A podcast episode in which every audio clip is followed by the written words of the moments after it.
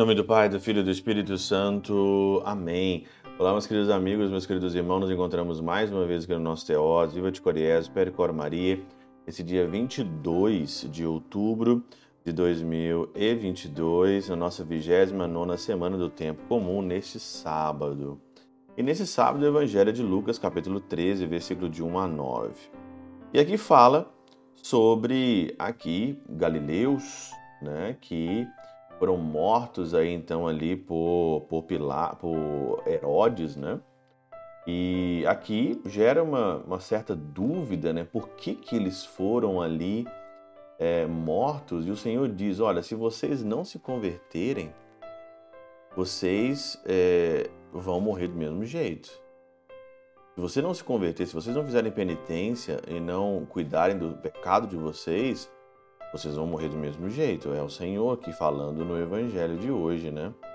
E aí então gera aqui é, uma dúvida que São João Crisóstomo resolve na Catena Áurea, que é o ponto a partir do Evangelho que faz uma reflexão bem interessante. São João Crisóstomo diz o seguinte: aqui nosso Senhor mostra que permitiu que aqueles homens sofressem tais penas para que apavorados pela notícia desses perigos, os outros ainda vivos se tornassem herdeiros do reino dos céus. Meio complicado de entender? Não, não é complicado.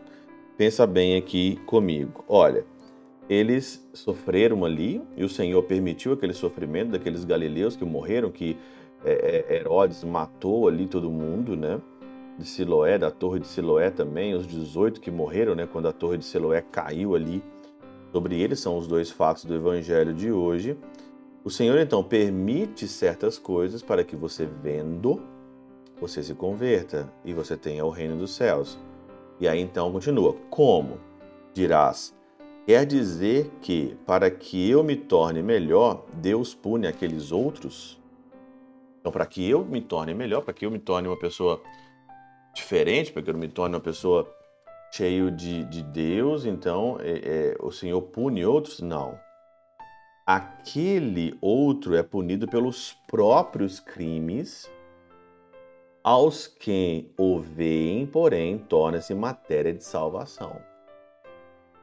As pessoas, elas sofrem penas neste mundo por, por causa da liberdade delas. Elas escolhem maus caminhos e elas têm que sofrer as consequências disso. Então, uma coisa é você escolher mal, você errar, por quê? Porque você é, ali não, não tinha todos os elementos na sua mão, na sua análise, para você julgar aquela situação e você errou. Você volta, você pede perdão e vai. Agora, você que é inteligente, que é sábio, você aprende com os erros dos outros.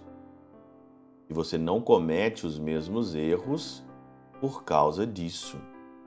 Muita gente fala: "Ah, eu tenho que experimentar para eu provar, para eu saber se é bom ou não". Ué. Se você vê uma pessoa, por exemplo, que utiliza drogas, e você vê o final da vida dela, a consequência de tudo aquilo que da liberdade que ela teve em usar aquela substância, você vai usar também para experimentar, porque talvez em você vai dar diferente? Não. Vai dar a mesma coisa. Você vê claramente exemplos hoje de casais que dão errado. Você vê claramente hoje exemplo de pessoas que dão errado, pessoas solteiras, de padres que dão errado. Você olha esses maus exemplos, ou você olha o erro das pessoas que são punidas mesmo pela consequência dos seus, das suas escolhas erradas, e você tem que aprender com aquilo ali. As pessoas estão ao redor de você. Então é isso. Aquele outro é punido pelos próprios crimes. Aos que vêm, porém, torna-se matéria de salvação, diz São João Crisóstomo. O Senhor, então, permite o sofrimento no mundo para que aqueles que são inteligentes, aqueles que têm a capacidade de fazer uma análise, analise o mal do mundo, analise os erros do mundo, analise os caminhos errados do mundo e possam escolher o caminho de Deus para receber a herança eterna. É isso que o Senhor então faz. Por isso que o Senhor permite essas coisas. De todas as coisas o Senhor sabe ainda tirar o bem. De todas as coisas más, o Senhor ainda sabe tirar muitas coisas boas. E você também seja inteligente e faça o mesmo. Pela intercessão de São Chabel de Mangluf, São Padre Pio de Peutrautina, Santa Teresinha do Menino Jesus e o Doce Coração de Maria, Deus Todo-Poderoso vos abençoe. Pai, Filho e Espírito Santo, Deus sobre vós e convosco permaneça para sempre. Amém.